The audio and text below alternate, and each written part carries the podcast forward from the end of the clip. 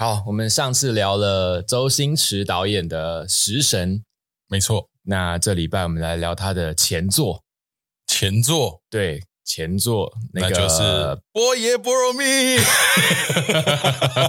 你怎么知道这是他的前作？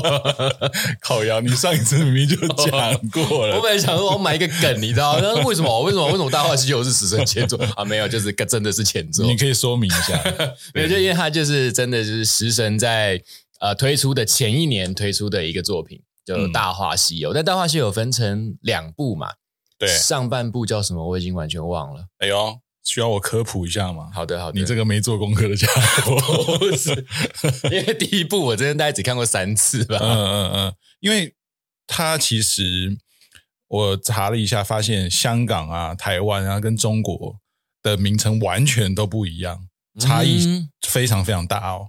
嗯，真的真的，当然这个在维基百科都找得到了。OK，就蛮清楚的。可是因为我们常常呃，就是会听到很多不同的说法。对。然后加上电影台放出来的那个，然后就是旁边字幕打的跟。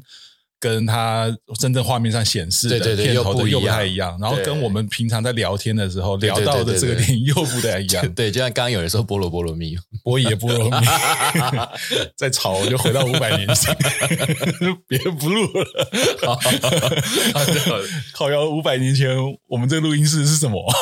是什么地方？这边是河床，水帘洞。哎，对，这边是河床。大王，你回来了。基隆河截弯取直。之前的河床啊，听众应该不知道我们在哪了。哎，对啊，那个，总之呢，我们常常会讲《大话西游》啦，但《大话西游》是其实是中国大陆那边的名称。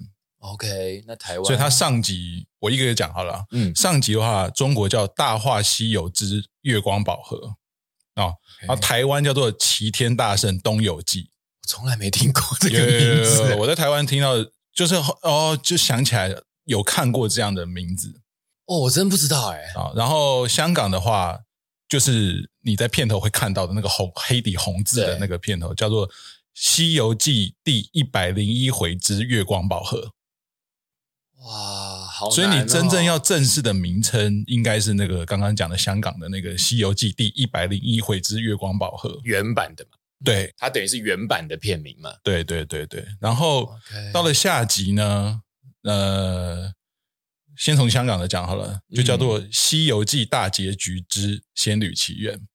其实你看片片头，它真的是写《西游记大结局》，黑黑底白黑底红字那个嘛。对对，嗯。那台湾就更简单，就叫《齐天大圣西游记》，它就是分东游西游。我真不知道，真的台湾就是这样。台湾这么不重视这部片，就对，台湾就是那样去。所以，所以我现在就有印象，就是当年它上映的时候，没有看电影。可是就知道说有一部《东游记》哦，所以其实你知道这个名称的混乱也造成了那时候很多人不不能理解这到底是什么样的电影。是，然后最扯的是中国大陆版，虽然说我们现在都讲《大话西游》嘛，大圣娶亲，我记得、哦、月光宝盒就算了，大圣娶亲是，而且他好像原我记得原本好像大陆一开始第二集也叫什么《仙女奇缘》。然后不知道是什么原因，后来再改名，还他们才叫正名，正名成大圣娶亲。哦，糟透了，糟透了！明明就是牛魔王娶亲，什么大圣娶亲啊？哎，真的是，这也难怪在当时，你知道，我们都知道这部片，可能有些听众知道这部片的片，呃，当时的票房不好嘛，就不叫好，也不叫座，大家当时也觉得它是一部烂片嘛。嗯、那它到底票房有多差，你知道吗？你觉得它？大概有多差？整个中华大中华地区，我我猜不出那个数字诶，但是是不是是不是赔赔很多？绝对赔，而且那个数字你会觉得超级荒谬的哦。那就表示，因为通常一部电影都拆成上下集了，对，又有明星保证嘛，是，然后照理讲应该是可以回收很多嘛，对，对不对？对，可是。还赔一屁股，那就表示两集都卖得很烂了，啊，超烂。那我看到那数字的时候，我傻眼。因为它总共，它大概先不讲大中华地区，反正它在中国内地的地区，嗯，两部加起来不到五十万人民币的票房，五十万人民币都不到，不到，太扯了吧？太扯了，啊，所以公司才会直接倒掉啊！哦，太夸张了吧？很好笑，我看到我想说，哇，这个。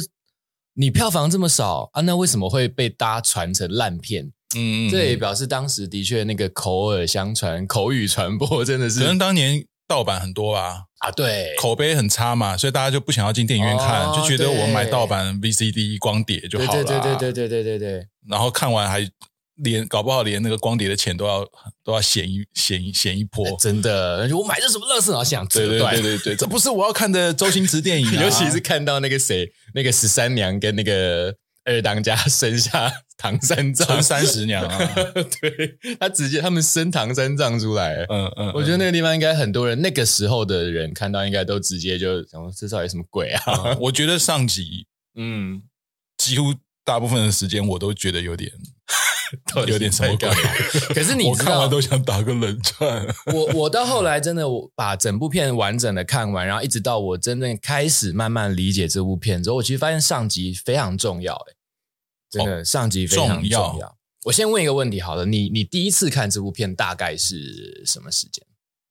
你几岁的时候？哇，其实承接上一集，大概也就是在大学以后。应该说这一部我第一次看到，绝对是在第四台上面看到的。OK，那你那个时候第一次看到有什么感觉吗？看不懂，完完全全的看不懂。即便那时候已经开始看，接触了《九品芝麻官》哦，接触了《唐伯虎点秋香》等等等，嗯，然后就是已经知道星爷作品的魅力了。嗯，可是我第一次看到的时候，老实讲，我我我呃，前面那些你知道，就是他还是斧头帮。在那边跟跟春三十娘在那边周旋的那一段，嗯，我基本上我看到那边，我我我会看大概两分钟，我就转台，就觉得不知道到底在干嘛。对，对，然后有时候是会看到后面已经在那边一直用。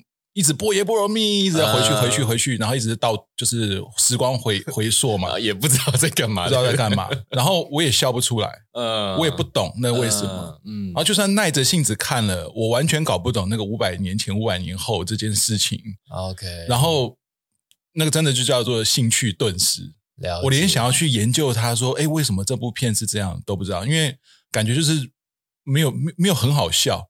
然后它的剧情我有点。呃，就是摸不着摸不着头绪，嗯嗯嗯嗯，对对对，所以那时候不要说欣赏了，连连想看完想看完整部的那个兴趣都没有。那你后来有喜欢这部片吗？很后来了，很后来，很后来。包括其实上集我没有那么喜欢，嗯、然后下集当然呃，因为因为因为下集我个人觉得一些经典的画面跟台词比较多。Uh. 包括当当当嘛，包括、嗯、包括你有了那个紫霞仙子的很多对话嘛，嗯、包括一些呃情深意重的一些台词等等，然后还是比较有耐心的去看完它。嗯，可是还是很难理解那些人物的关系。到现在还是吗？现在不是.现在不是。可是有蛮长一段时间，我对这两部片的看法就是，呃，它就是。一个星爷的作品，然后风格独特，嗯，很奇特，然后好像感觉故事那个剧情线蛮复杂的，嗯，还会有时光倒流的问题等等等等。嗯嗯嗯。可是你要我去细细的品味它呢，办不到。那是一直到呃，真的是这几年，嗯，然后开始也听到一些话题，然后也跟你聊过这部电影，然后再从当然也拜串流平台之赐，嗯。很容易就看到嘛，然后去看了以后，只就是细细的品味，嗯，才哦，然后当然因为年年纪也大了，该经历的事情都经历对经历过了，然后看过很多身边的朋友是。所谓的呃感情、爱情上面的一些悲欢离合等等，嗯、然后看的越多，听的越多，才比较能够感受到说哦，那个至尊宝这经历的那一切。真的，这部片其实我第一次看这部片的时候，我其实早就忘记我第一次什么时候看的，但绝对是青少年以前。嗯嗯 对对，因为一九九五年那个时候我小学嘛，然后我第一次看到我，我到现在回忆起来，我会记得我每一次在第四台，我会看到那个牛魔王变很大只，嗯，然后在那个 玩具的场景里面，嗯，然后打人啊，是第一集嘛？应该是第一集的那个部分。然后总之我就觉得，OK，这部片它其实很长一段时间在我脑海里面。就是牛魔王跟一群不知道什么人在那边打架，然后哦特效呃很夸张这样，但我印、嗯、我脑子里面印象有这部片，嗯，那其实也是一直到后来，呃，国高中之后再看，我会发现哎，其实这部片好像好像有点什么意思，但是那个时候还是不是很懂，嗯、但一直到、嗯、一直到我记得好像是大概一零二零一零年左右，嗯，然后这部片突然在网络上火红了，那后来当然才知道原因、嗯、哦，因为就是北京北京电影北京电影呃北京大学电影系。吧，就他们的学生开始很热烈的在讨论这部片，嗯，所以才开始红的，嗯。那我再重新，因为我发现那时我这时候已经二十四五岁吧，二十几岁，然后再重新看这部片，哇，我好像第一次看这部片的感觉，嗯。所以硬要说我第一次看这部片，应该是二零一二年，嗯，对，严格来说，我第一次看它是二零一二年。嗯，嗯，然后第一次看了之后就无法自拔，那马上去查这部片什么时候拍的，嗯嗯，然后一看到它的时间，哇，一九九五年，哇，这打从心底的敬佩，嗯，周星驰导演。所以你是看懂了？我觉得我不敢说我看懂，可是看的好，嗯、好，好好深刻哦。那就是看。呃，不敢讲完全看懂了，对，但应该是看懂了蛮多的部分了吧？应该说已经懂了他，他想要传达的很多的东西了。我觉得是对，因为他其实就是简单讲一下他的时间线好了，他的故事的时间线，其实他大概有四个时间点，一个时间点就是五百年前，嗯嗯，然后回到了至尊宝的五百年后，嗯，然后这个。至尊宝又回到了五百年前，嗯嗯，然后最后的结尾是又过了五百年，又到了那个夕阳武士的这个五百年后，嗯，所以它其实就是五百年前、五百年后、五百年前、五百年后这样子的跑，嗯。可是其实你想哦，其实最后那个夕阳武士，它代表其实就是我，我觉得，我觉得它代表就我们每一个人，我们观众也是主角本人，嗯。那我们随时都可以像孙悟空一样在旁边看我们自己。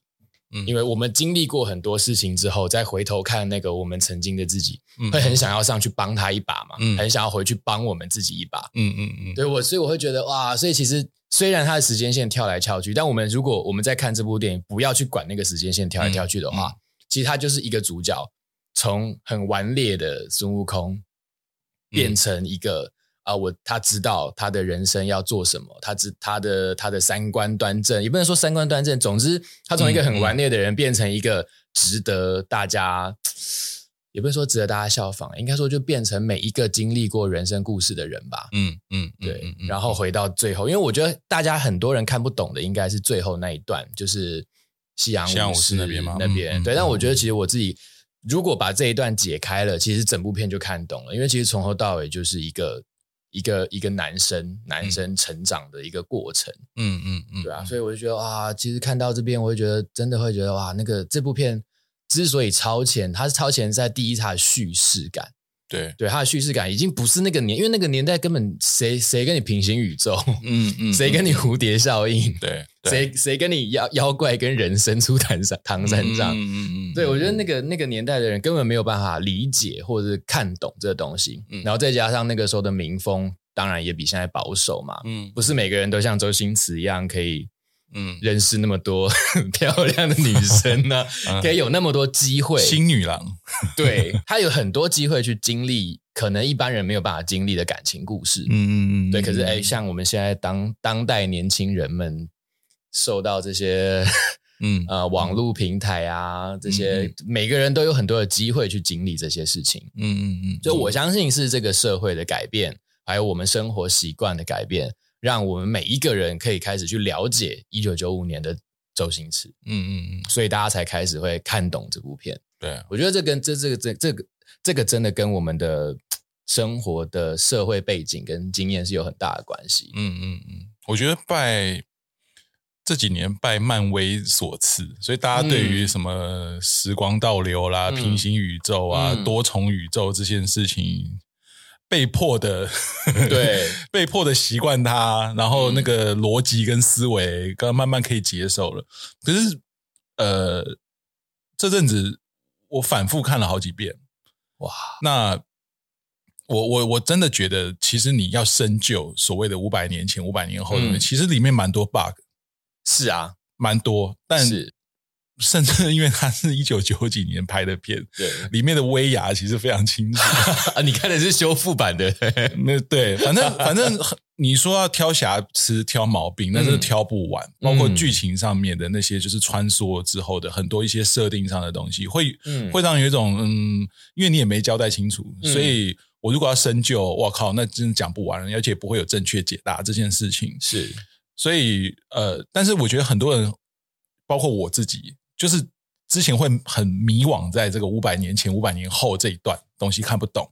可是当把这件事情比较能放下，比较能觉得说，OK，这不是一个非常关键的事情。但你但你至少要清楚说，它整个来龙去脉是什么，然后它的它它的那些时间线的因果关系是什么之后，然后接下来就放掉它。接下来你应该做的事情是去感受那些悲欢离合。就是它是一部爱情电影。可是，嗯、呃，就是他他他没有在跟你说教，然后他把所谓的不管是男还是女啦，那种对对某种爱情的渴求，想得却不可得。你不要唱人生河，我用念的，好，好，好，算你试下。要唱也要唱，当当当，你有听过什么叫做李宗盛啊？好烦。对啊，就是呃，其实就像你刚刚讲的，就是一个你要说主角是男生，OK，因为是至尊宝是男生嘛，哈，就是我们也是男生，嗯，那活到一个年纪的时候，你回首。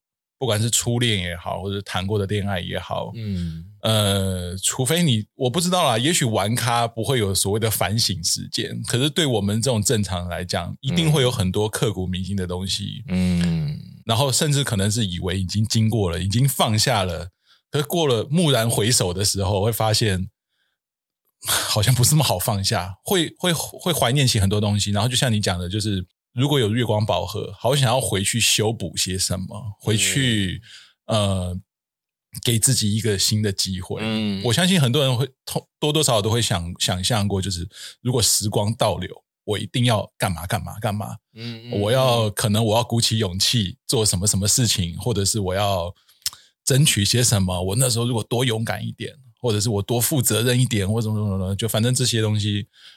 可是你看哦，这部片我们就讲到这边，你还记得、嗯、呃，至尊宝他一开始使用月光宝盒是要干嘛吗？你还记得吗？他最早使用，他是为了要救白晶晶。对，他用月光宝盒是要回去救白晶晶。对，结果呢？嗯、结果回到五百年前之后，他本来要救他的还没成亲的娘子，嗯，结果他却遇上了另外一个娘子的师傅。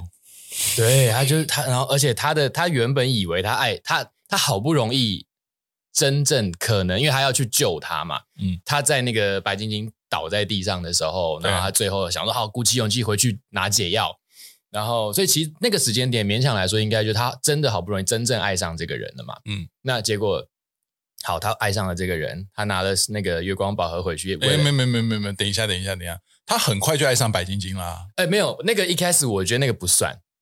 他一开始只是在桥上手手都着火了，那个 我觉得，我觉得，我觉得那个不算诶，那个那个应该说我，我他一开始只是一个建建设，应该应该怎么讲？他没，他就有点像当兵。我我觉得我没有，我觉得他就是喜欢，对，应该就是他就是喜欢。可是我们人，我觉得我们人一生中会喜欢不止一个，嗯。那那个也不能要说萍水相逢，或者是你知道超越在现在可能是什么一夜情什么，嗯、我觉得不也不用到那么肤浅。嗯，喜欢爱上了就是爱上了。嗯，可是没有任何人或事情可以保证你，当你爱上一个人的时候，不会又爱上另外一个人。嗯，我觉得主要是这样啦，就是通常在热恋期的时候。你侬我侬，如胶似漆的时候，嗯、一定会觉得说我，我我我这辈子就他了，嗯，我不会再爱上别人了，没有人可以比这一位更适合我，嗯嗯，更值得我爱，什么什么。可是没有绝对的，对、啊，我觉得至尊宝遇到的就是，而且而且他很妙，他一开始跟紫霞也。并不是一个美好的开始，就是你看，他是他是两相对照，嗯，白晶晶是你就当他做一见钟情好了，是。很像年轻的时候，你知道看到、嗯、看到一个的同学或者是学妹学，然后就就立刻就觉得，看哦，他是我的菜，他是我的菜。嗯、所谓的他是我的菜这件事情，嗯，然后追，然后也真的追到了，嗯。可是你难保，然后就是就你用紫霞就很像是在旁边那个青梅竹马，不要说青梅竹马，嗯、就是可能是你的同学，然后可能就是很不对盘，嗯。可是因为相处久了，就忽然发现，哎，就是你相处久了，会越来越知道某些特质是。你真正喜欢的，是。就就就真正的，就是他都爱，嗯，可是爱出现了比较级的时候，嗯，然后就发现一定有一个是你更爱的，然后如果他又很爱你，就就会变那样子。我觉得，我觉得至尊宝是两个都爱啦。我觉得针对这一整段的观点，我们刚好有一点点在天平的两边，嗯，刚刚好，我刚好很多地方跟你不一样。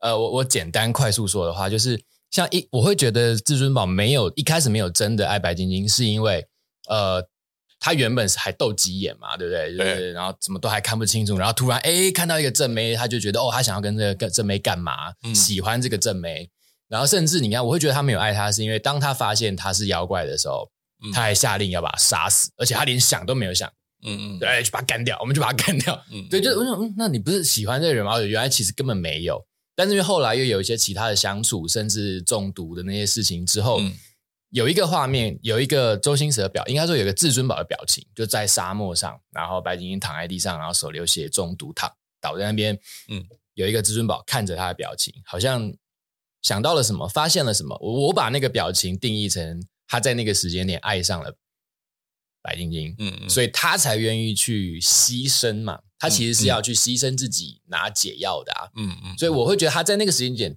他在那个时间点的确应该是有爱上嗯。白晶晶的，嗯嗯，那但是他后来当然各种啊，反正整个剧情推展下来，他白晶晶自杀了嘛，嗯，然后他拿着月光宝盒回到了五百年前，嗯，然后回到五百年前之后，其实有一个画面，有一个表情是可以两相对照，就是他看到紫霞。的时候的那个，他蹲在地上，然后抬头看紫霞那个表情，嗯，其实那个表情跟周星驰在周星驰在沙漠上看着白晶晶的表情的时候，那个表情是很像的，嗯嗯嗯嗯嗯嗯嗯，所以我会觉得，如果硬要说，可能周星驰跟谁才是真正一见钟情，搞不好周星驰跟紫霞才是一见钟情，嗯嗯，我觉得啦，我觉得可能是有可能，但是。至尊宝遇到紫霞之后，一直吵着说要回去救娘子，而且他也没没隐瞒任何东西。对，甚至你说真的是一见钟情，他那个紫霞所吻，他就不会把他推开啦。嗯嗯嗯嗯嗯，我觉得紫霞或许真的比较像是那种，呃，一开始真的没有我，就是他跟菩提的对话嘛。嗯嗯，然后爱一个人需要理由吗？不需要吗？需要吗？不需要吗？就这个，对，他就是他没有认清这件事情。嗯、有时候那个爱恋可能真是在默默的发生嘛，对，对，爱情故事突然发生，就是默默的嘛，所以。也许那个一见钟情是我们，我们是上帝视角，所以我们会觉得他那时候其实就已经触电了，嗯、只是他不知道那是什么。对对对对，我的感觉是这样，没错没错。感谢你帮我解释，嗯、就是、就是这个这个女生很特别，可是我说不出来她到底特别在哪里。然后对对对，然后对对对，但因为当下她其实有很爱的人，所以她嗯不能明，她不会立刻觉得说哦我好爱这个人，不可能，她只会觉得这个人很特别，对，好像是冥冥中有什么连结的感觉，是可是不知道是说不上来。嗯嗯嗯嗯，结果经过一些相处之后，而且我觉得，我觉得有一个很大的点在于，是因为紫霞很早就知道说，哦，他是我的意中人，对，就拔剑之后，对对对，所以紫霞对他的态度，嗯，是是更好的，嗯，你知道吗？这就是有点像女追男的那种感觉，对啊，对啊，所以你看，你说所谓的，你说说小三什么的，嗯、对不对？就是，嗯，就是就是。你你真的很难爱上一个完全不不喜欢你、讨厌你的人啦。嗯，除非你真的超级被虐狂嘛，那不然的话，你遇到遇到遇到一个人，就是他觉得你是真命天子，然后一直这样子告诉你，一定会到最后一定会动摇的啊。是哦，所以你会你觉得至尊宝是被紫霞追到的？嗯，有点被感动到吧？被感动的。对，就是被被感动到，然后那个那个那个触电的感觉就开始发酵。嗯嗯，据说你看这部电影看到落泪啊？哦，因为我其实之前没有很认真的去欣赏这部电影。OK，我很久以前我一直把它当成就只是哦，就是无厘头的喜剧。嗯哼，只是这一部特别难笑。你知道，很长一段时间就刚刚讲了嘛，就很长时间我没有去好好去品味它嘛。嗯嗯，对。可是后来看懂了之后，因为以前老是会觉得白晶晶、白晶晶、白晶晶、白晶晶，然后对紫霞的那个那个感情就觉得还好。嗯。可是当把注意力集中在那个《仙女奇缘》的时候，嗯，然后那一些台词，包括至尊宝的那个讲了两次的台词，嗯，那个。曾经有一份真诚的爱情放在我面前那，那那一段台词，就是你看懂了之后，忽然发现哦，就是至尊宝的那个悔恨，那个想爱，可是已经来不及了，然后已经要戴上金箍了啊，哦，然后被迫得放手，然后紫霞的那个，就是我明明很爱这个男人，可是这个男人为什么要对我这么坏？然后到最后就是我猜不着这结局就走了，然后对那边就是太痛苦了。以前以前看到以前看到孙悟空就是就是被迫要放开手让紫霞就是飘走，然后他金箍就啊痛到惨叫那边，嗯，只觉得说啊他很悲伤，嗯，可是现在会你你更能够。感同身受的时候，就觉得好痛啊，痛死了！你知道你知道为什么会这么痛吗？我觉得周星驰这这个地方真的好厉害。我觉得这个真的是每一个人基本上一定都会遇到的事情，就是他在要戴上金箍的那个时候，嗯，那种感觉就像我们现在每一个男生啊，这个我们三四十岁左右的男生，就你要认真工作，你就没有办法好好爱一个人。你想要好好爱一个人的时候，你没有可能没有办法完全的投入你的工作。就如果讲到这么白话的话啦，大概就是这种感觉啊。嗯，嗯嗯嗯对，就是 OK，我我我认我认清了我的宿命了，我要去取经了。那我我带上这个，就表示我要牺牲我的爱情。其实这个就跟真的就我们每个人在这个社会上，其实生活真的就是这样，就是有所牺牲，有所取舍吧。哦，你是用生活工作的角度去看，我我看的角度其实。Maybe 单纯一点，就是就是所谓的感情这种事情，嗯，就是有些总是会有分手嘛，那分手一定有原因啊，嗯、然后很可能是因为假设假设跟女生没有关系，我们是男生啊，假设女生没有关系，可是如果回回呃归咎下来，发现其实是自己当初太不在意了，或者是太不用心了，嗯、或者是说了什么难听的话、不好听的话，或者是没有做好呃一个一个，比如说一个男朋友的该有的责任，什么什么的，嗯、没有上进心，等等等等等这些，嗯，然后分了，然后可是当你想要挽回的时候，来不及了，人家已经可能找到更好的对象了，嗯，或。对，或者是你想要挽救的时候，已经无法挽救这件事情，其实蛮蛮蛮锥心刺骨。可是，在至尊宝的那个当下，其实他他的选择就是，呃，因为他要去救，嗯，紫霞，所以他必须要戴上金箍。对，可是他戴上金箍之后，他就没有办法爱紫霞。他可以去救紫霞，但他没有办法爱紫霞。对，我觉得他其实这是。一个死局，哎，因为你已经被将军了，嗯、就是你没有，其实你没有选择了。嗯，嗯，那我觉得这个这这个这个圈套就是观世音菩萨的圈套。嗯嗯，嗯他整个从头到尾，这个就是他最后最后的一个他已经设定好的结局。嗯，因为你从你你他从变成至尊宝之后就开始从底层开始修炼嘛，他是一个烂人，什么都烂的人。然后遇到了这些事情之后，他他懂了很多事情。那到到了这个时间点，OK。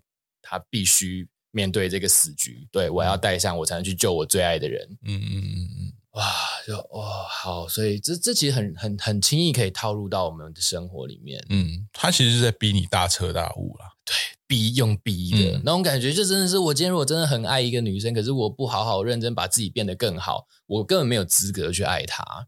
嗯，就我就有点像我没有办法去救她。嗯嗯嗯，对，那我把我自己变得更好的时候呢？他可能已经不在了。嗯嗯嗯嗯啊，好苦啊！其实这个在那个什么《西游降魔篇》，哎，我这次没有讲错。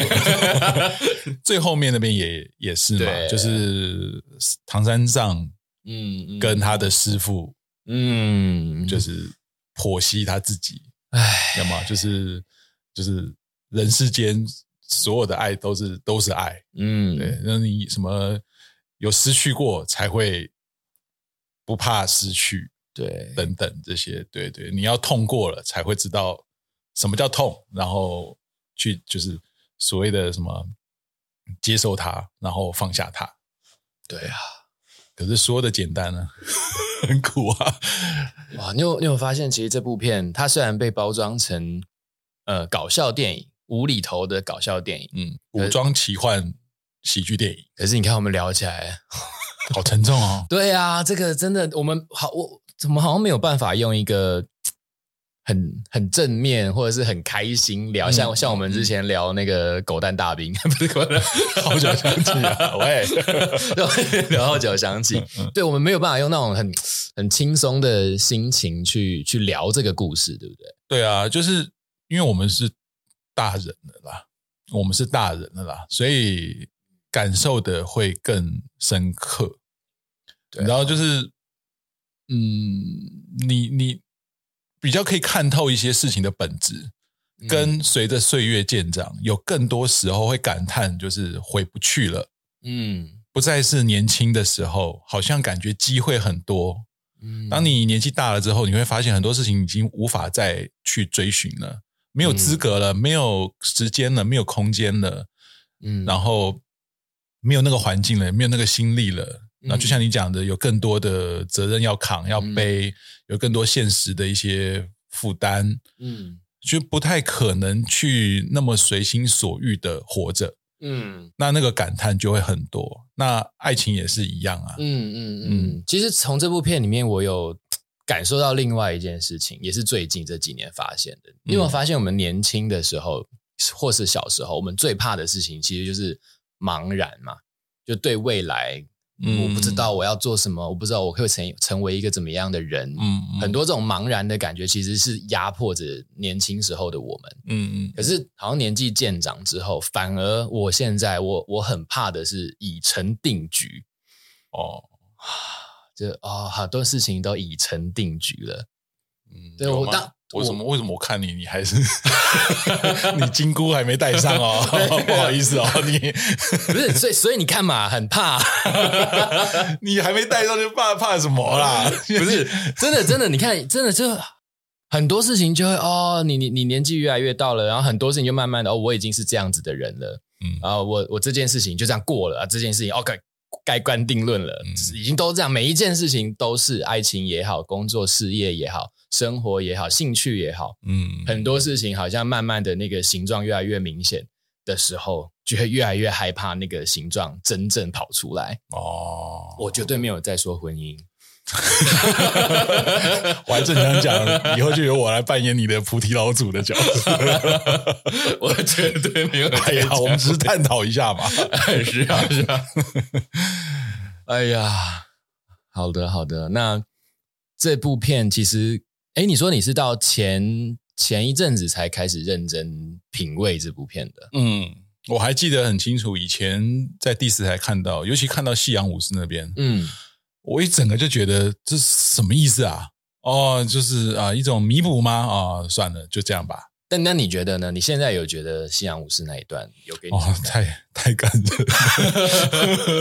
了，太感人了。对啊，太感人了。我觉得他就是，就像你一开始讲的，嗯，他他就是，如果你把他，你把自己当至尊宝，呃，应该说你把自己当成孙悟空的话，嗯，就是没有那么多人有那个机会可以去完成一件答应的事情。虽然它很苦很凄美，你懂吗？嗯、就是他变成夕阳，他钻进 夕阳武士，钻进他的转世里面，然后去，嗯、就是青紫霞，青紫霞那已经不那那已经不算是最大的重点，重点在于是放下那些，你就是跟你爱的人，真正爱的人在一起，你不用去扭捏什么的，你就是你就是放下那些吧，你不要后悔啊！对，我后悔了五百年以上了，你不要后悔，嗯、就是做为他做这件事情。对，那这个事情，试问又有多少人办得到？因为体验、体会到这件事情的人，都是已经办不到这件事情的人。对，所以你看李宗盛才会唱嘛，什么只听过呃分酒的喝呃合酒的分，没听过分酒的合嘛，其实就是这个道理嘛。所以你看他就是让让让他去完成了当初没有带给紫霞的这个承诺这件事，嗯、也不是说承诺啦，就是他真正的面直面自己的。的爱情跟最爱的那个人，嗯，然后做到他当时没做到的事情，是哦，那就是很动人啊，对啊，啊，而且他最后竟然对着那个齐天大圣的背影说：“嗯、那什么、啊，像条狗。”哦，我看到那边之后，我真的是也是心理重疾耶。嗯嗯嗯，就真的。可是这一句话很多人听不懂、看不懂。我以前就是，我以前不能懂那个为什么要说它看起来像条狗，因为我说的是你各位都是条狗啊。因为就是你会太习惯去就字面上的意义去看嘛。嗯，那它顶多是猴猴模猴样的，怎么跟狗有什么关系？对对，但其实，嗯，对，它形容的是那种。无可奈何，很，很就是就是社畜，对对对对，还看在眼中的孙悟空就是个社畜，对对对。但他们因为已经已经得到完成了他们现在最需要的事情了，所以看看那些就是用那种眼光嘛。对啊，我真的觉得好厉害哦！这不过就是一个台词，嗯嗯嗯，嗯哇！我真的看到，因为我也是真的是心头重击，然后我就马上想到陈升那首歌。勾连的岁月啊，哦，那时候我比较不熟，啊，真的假的啊？嗯，对对对对对，好的好的好的。那最后一个问题，我我一直对这个问题我也很好奇，我到现在我还是不知道这个问题的答案。嗯，你觉得紫霞爱的人是至尊宝还是齐天大圣孙悟空？毫无疑问是至尊宝啊，毫无疑问吗？嗯，毫无疑问是至尊宝。怎么说呢？可是他一直他脑中想象来娶她的是齐天大圣啊，他描述的那个画面是齐天大圣啊。呃，他不是说他猜中了那前头，可是猜不到那个结局嘛？对，他之所以会猜，觉得他是猜中那个前头，就表示他已经承认前半段了。嗯、那他他前半段接触的是至尊宝啊？那你指的前半段大概是，就是指他就被牛魔王逼迫要成亲之前。OK。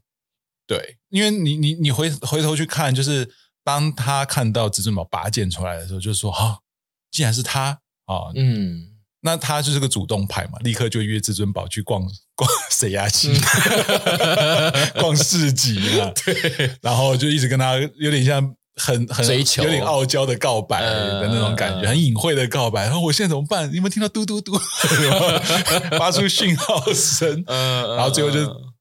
就大大方说了嘛，甚至就是就是直接示爱，甚至就是要、嗯、要索吻了。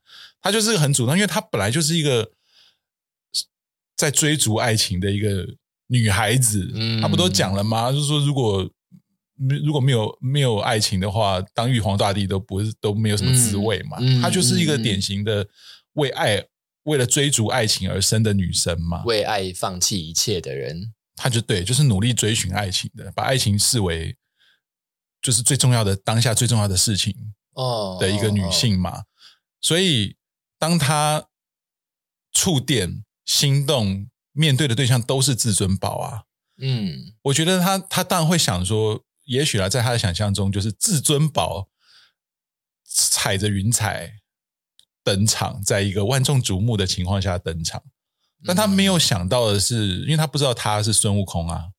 嗯，应该就是说你，你看你刚刚不是很讲现实生活的，就是你飞黄腾达了来接我。嗯，那至于你，你说与其说孙悟空，你不是说你穿西装什么都无所谓，是就是至尊宝啊。嗯嗯，嗯，只是你形象可能变了，可是你那个你还是我知道就是你。嗯，就是这样子。对，所以他并不是爱上，我觉得他不是爱上孙悟空，他们每个人的。那个爱情关系其实，呃，多看几遍，我觉得比较明显的是，呃，白晶晶，嗯，爱孙悟空。是。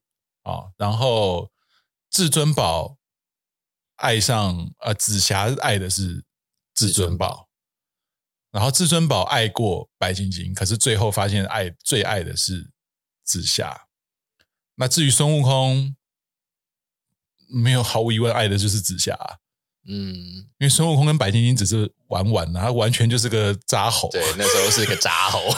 对对对对对。OK，对对啊，因为这个问题其实，哦，应或许应该这样讲，是至尊宝爱的是白晶晶，但是孙悟空爱紫霞，因为那个时候的至尊宝已经即将要因为变成孙悟空的那一刹那，嗯，那个前后他才顿悟了，他爱的是紫霞啊。嗯，当他发现他爱的时候，他才开始戴上金箍啊，嗯、因为他前面一直在否认嘛。嗯，对，一直在否认。他跟菩提老祖在否认的时候，接下来没多久就是被杀了。对，才看到自己的心嘛，才直面说哦，那个女孩流下了一滴泪，所以我才知道她多么伤心，我才发现我好爱她哦。可是没办法了，我要戴金箍了。嗯嗯，对不对？嗯、所以整个顺下来，应该就是白晶晶爱孙悟空，嗯哼，孙悟空爱紫霞。紫霞爱至尊宝，至尊宝爱白晶晶。哎呀，多么精辟的解释！听众们可以往回十秒再听一次，可以把图画下来。真的，真的，那个关系对照就大概就是这个样子。OK，因为我我每次在想这个问题，就是到底紫霞爱的是至尊宝还是孙悟空的时候啊，我都会想到另外一部电影。叫后来的我们，我不知道你有没有看过后来的我们。我没有。总之，它也是一个爱情故事，然后就是一对年轻的男女，然后男生也没什么特别厉害的成就，然后女生也是很努力的生活着，嗯，然后他们也是突破了好多困难，然后终于有机会在一起。那但是终于有机会在一起之后呢，各种原因分开了。嗯，分开了多年以后，呃，男生已经成家立业，也是一个事业有成的人了。然后在一次意外当中碰到了女主角。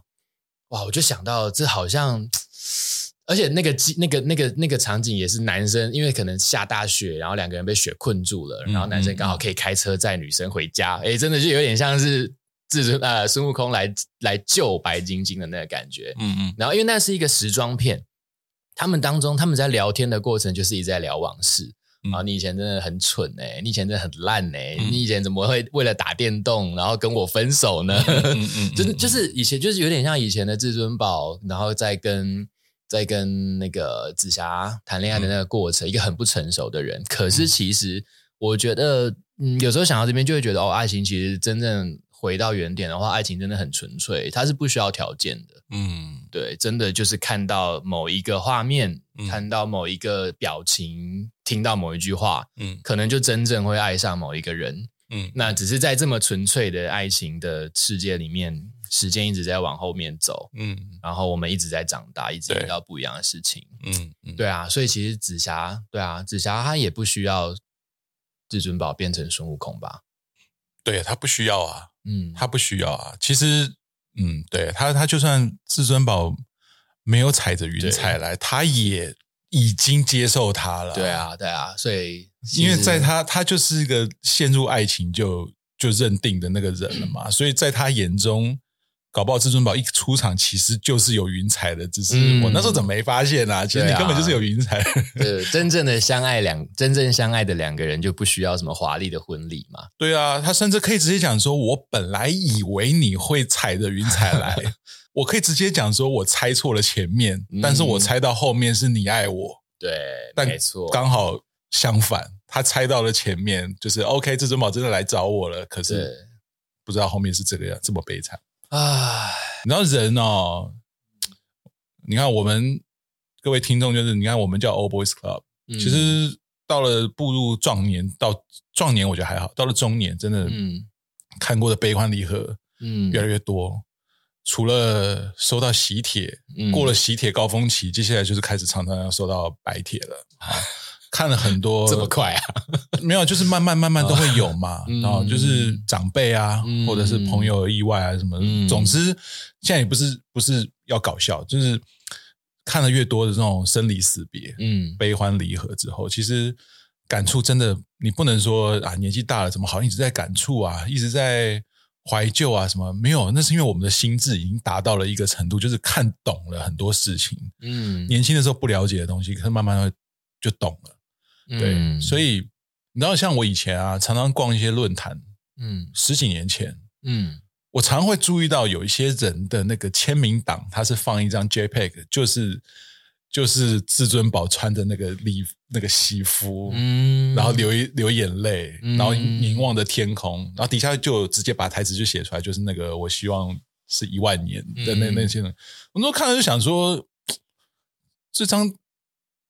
我觉当时觉得又不好笑，嗯，又没有多深情，嗯，虽然说是剧照，可是这又不好笑。我没、嗯、我我我完全是用一个是好不好笑，因为你知道，大部分人签名档可能就是很帅或很好笑，对对对对对，很闹的东西，像梗图、像迷因那种东西，嗯嗯，不懂啊，为什么要放那个？嗯，我现在懂了，那些人通通都是大叔，那些人通通都已经在那个年代就已经感触到，对所谓的、嗯、呃。想爱却爱不到，想得曾经不可得，对，曾经被爱，可是却没珍惜，失去了。嗯，就是真真切切感受到心呃至尊宝那段台词是啊的人才会放那张那张那张图那张剧照。嗯嗯嗯，对，现在看懂了就觉得啊，好像到了一个年纪就会对于恋情这种事情，嗯，不再是那种就是说分就分啊。嗯，对，嗯，那些。刻骨铭心，真的就是随着时间的推移，嗯，慢慢会淡。可是淡淡到一个程度，你以为消失了？我觉得你这一集从头到尾根本就是想要分享你自己的爱情故事。没有，我就是 你知道，就是以前以前没有谈过，很少谈恋爱，都太稳定了。哦，对，然后也是就是忙着工作什么的，嗯、所以我没有会去想要去细究所谓的这种所谓的什么。呃，电影里面要表达的这种对爱情观啊，什么东西，嗯、那就所以，我以前看会觉得无感啊，我不会，嗯、我不能理解到什么紫霞啦、至尊宝啊的那个、哦、的的那些东西。可是人到一个年纪了，嗯、开始有感受了，嗯，就比较能够对，就是设身处地的去想说，哦，原来是那么的刻骨铭心这样子。嗯其实换句话说啦，就是我觉得我们其实也就是剩下的时间越来越少了嘛，那反而会发现一件事情，就是把握当下，好像 好像是一件就可以把握当下的话，是一件很幸福的事情。不要只会讲啊，金箍带上啊，妈，立刻讲这个 ending 这么呛是不是？好啊，好啊，不要录了，不要录了。悟空有没有听过？当当当，好的好的。我们这期真的一点都不欢乐，没办法，这这里面笑料的东西我们一个都没讲哎，因为他笑料的东西不重要，其实，对不对？来来，你讲一个有有效有重要的笑料来试试。对了，是好像不太重要，对嘛？它里面的笑料其实就连那个唐唐唐三藏在被绑着，然后在那边唠叨。我都觉得那边看起来好可悲哦，一个一个一直唠叨、一个为大家好的人，但旁边的人却觉得：“干，你不要再骂了，你不要再烦了，嗯，我受不了了。啊” 好像经典的长辈啊，对，然后也，然后其实像现在的社会也是有一个问题，就是常常会有自以为是的好意，嗯。嗯嗯，你是负面的去看待唐三藏？我觉得诶、欸，没有到负面，因为因为其实自以为是的好意，它是一个很中性的词，因为它再怎么说，它都是好意。可是因为你套用在不同人身上的时候，那种自以为是表达的方式，对那个自以为是的好意就，就就不是那么纯粹了。哦。对，所以你看，他到后来那个改变了所有的历史之后，嗯，兄弟友爱，嗯，师长言简意赅，对。对，一切好像都不好的，都都被他改变了，包含他自己也改变了。一个好棒的宇宙，呃，对啊，对啊，好棒的平行时空的感觉哦。好啦，终于我们在结尾的时候有一点，有一点。好，那你可以唱当当当。Only you，你上一集明明就唱了两次，你有忘了？哦，很想唱。好啦，那我们这一集聊到这边了。好了，不然哎，应该说我们星爷就先聊到这了。他对他太多可以聊了，对，太多可以聊了。那我们之后再聊一聊其他的一些令人怀念的香港电影好了，好吧？这这次不破梗，不破梗。小马哥，我要剪掉。好啦，拜拜拜拜，各位再见，拜。